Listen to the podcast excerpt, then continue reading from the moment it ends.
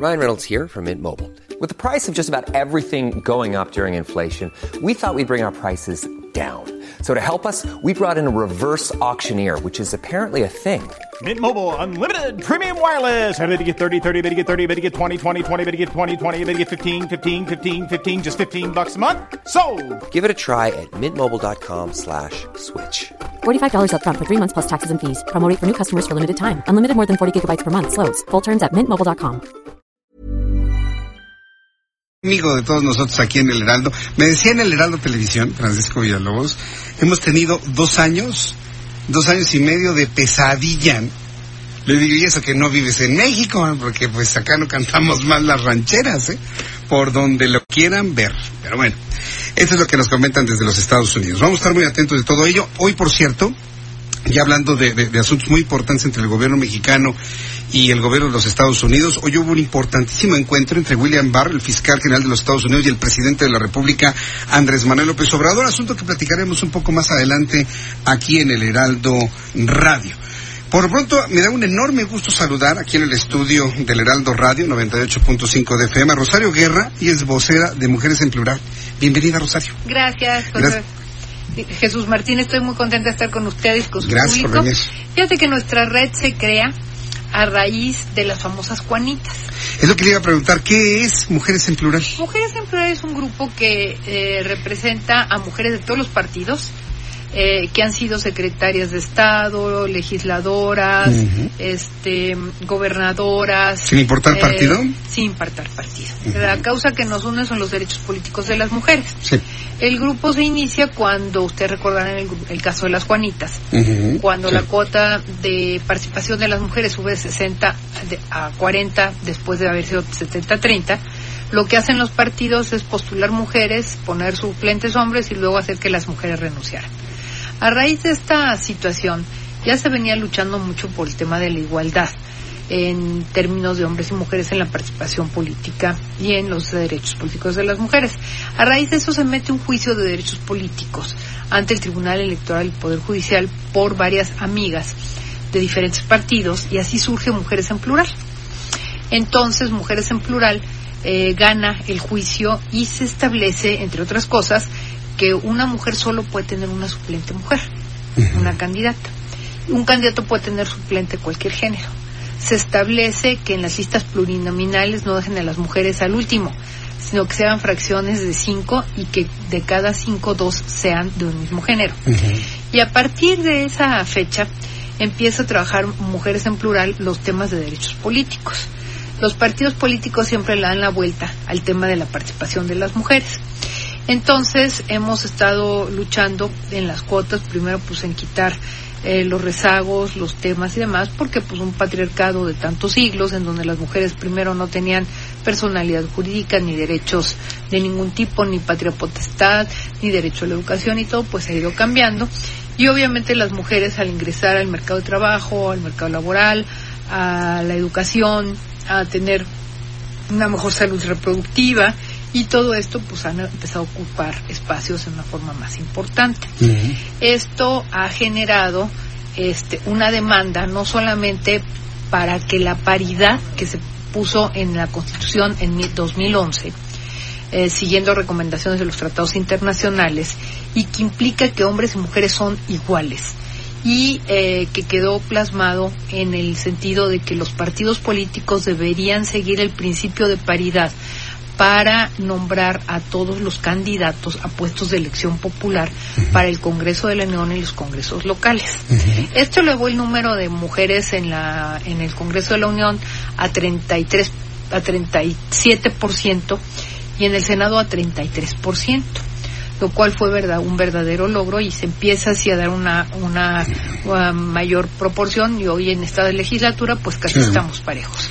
Ahora el problema de la participación de la mujer al pasar de las cuotas a la paridad y tener este brinco tan fuerte en la representación del Congreso nos indica que el principio de paridad es mucho más efectivo que las cuotas y entonces las mujeres empiezan a pedir espacios no solamente para el Congreso, también para los municipios, también para los órganos autónomos, también para los poderes públicos, el poder judicial, el poder ejecutivo, gabinetes paritarios, etcétera, etcétera, etcétera. incluso se ha planteado también eh, una cuota eh, en los organismos privados que cotizan en forma pública para que en sus consejos tengan mujeres.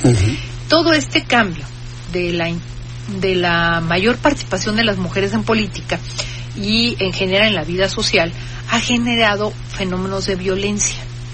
Una violencia soterrada que se ha expresado ah, cada vez de forma más fuerte eh, y que ha tenido como protagonistas pues a muchas compañeras que aún siendo electas no las dejaron gobernar, a otras que les piden renuncien a sus cargos por intentar ser candidatas, a otras que siendo candidatas las mandan a los distritos que van a perder, a otras que les quitan el dinero de las campañas porque son mujeres y no lo necesitan, a otras que, en fin, hay mil maneras.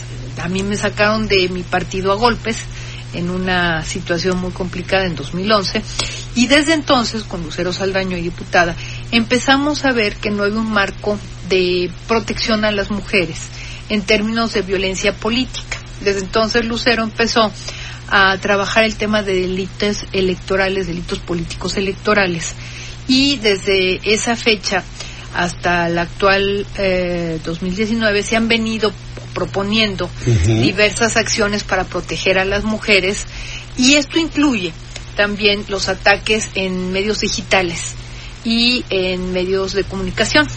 Implica violencia física, verbal, este, mediática, eh, de todo tipo que impidan el goce de los derechos políticos de las mujeres. Eh, Rosario Guerra, eh, yo he escuchado todo este planteamiento con atención y yo sí le quiero plantear lo que aquí en este programa y en otros espacios hemos comentado. Llegará el momento en el que los equilibrios en la política, pero además en las actividades generales de toda la vida, estén fundamentados más que en el género, en los talentos deben estar fundamentados en los talentos. Lo que sucede es que ya las mujeres tienen educación superior. Hay una matrícula mayor de mujeres que de hombres en las universidades. Eso es lo que le iba a decir. Estamos en el riesgo de que suceda lo contrario. existan más mujeres y ahora, al ratito, por cuota de género, se van a tener que poner hombres que no necesariamente sepan resolver las cosas. No es cuota ya, ahora es un principio, es un principio constitucional la paridad. Ya no es la cuota como que era un tema temporal para equilibrar las desigualdades. ahora el presidente acaba de hablar de, mitad y mitad, mitad hablando desde el punto de vista de la cuota, aunque sea este, paridad. es un principio de paridad. Pero se, se, cuida la cuota finalmente. Este, eh, la cuota es 50-50 como en la sociedad somos el 52%. Sí. Este, ¿Pero qué pasaría si un día hay 70% de mujeres y 30 de hombres? Bueno, ¿Qué, lo que vamos a hacer? ser felices, no. Este, lo que lo que es cierto es que lo que se está buscando es romper todos aquellos vicios que no permiten que las mujeres se desarrollen. Por ejemplo, cuando hay una promoción en un trabajo, a veces se promueve al hombre porque es jefe de familia y no a la mujer cuando ahora las mujeres ya son jefes de familia, aunque estén casadas o divorciadas o solteras. Este, entonces el problema de la violencia política de género se ha dado en México de una manera muy fuerte. El día de hoy, la Cámara de Diputados aprobó reformas para generar un marco de protección a las mujeres y al goce de sus derechos políticos electorales y por 416 votos, que es la mayoría de los diputados, es decir, por unanimidad, se aprobaron estas reformas y se están turnando al Senado.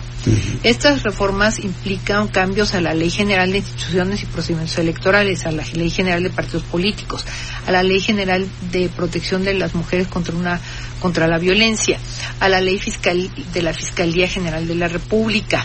Eh, este eh, esto genera ya la conceptualización de delitos políticos electorales por motivos de género.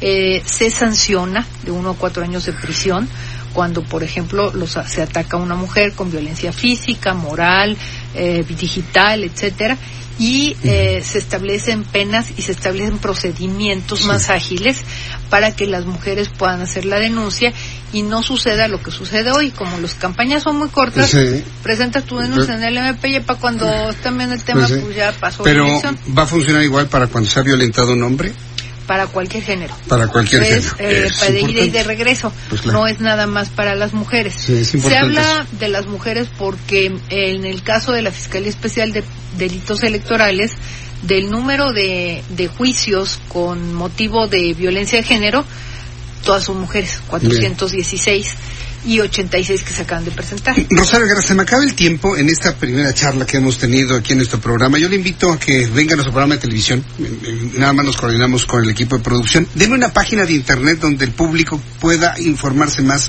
sobre esto, por favor. Eh, nosotros tenemos nuestro Twitter que es arroba mujeres en plural. Mujeres en plural. Ujú, Así se llama. Y ahí, y ahí es la puerta para todo lo demás, ¿verdad? Así es, somos eh, de todos los partidos políticos, PRI, PAN, PRD, PT, Verde, todo. Pues me dio mucho gusto conocerla, saludarla aquí en el Heraldo Radio y les deseo muchísimo éxito en todo esto que están impulsando. Se los agradezco mucho y yo pedí pues acompañarlos porque había una confusión con la ley Olimpia que fue muy importante, pero es so- lo solamente local, Ajá. es violencia digital Sí. y es solo Ciudad de México. Y como se habla de violencia política de género, Sí. luego se confunde mucho el tema y por eso quería yo platicarles de que en Mujeres Plural estamos muy contentas de que hoy se haya logrado la unanimidad de la Cámara de Diputados Y- para estas reformas. Y la voy a volver a invitar para seguir platicando sobre ello. Muchas gracias, Rosario Gracias, Guerra. hasta luego. Arroba mujeres en plural para que usted tenga más información. Vamos a los mensajes, regreso con un resumen de noticias y para el resto de la República Mexicana, www.heraldodemexico.com.mx.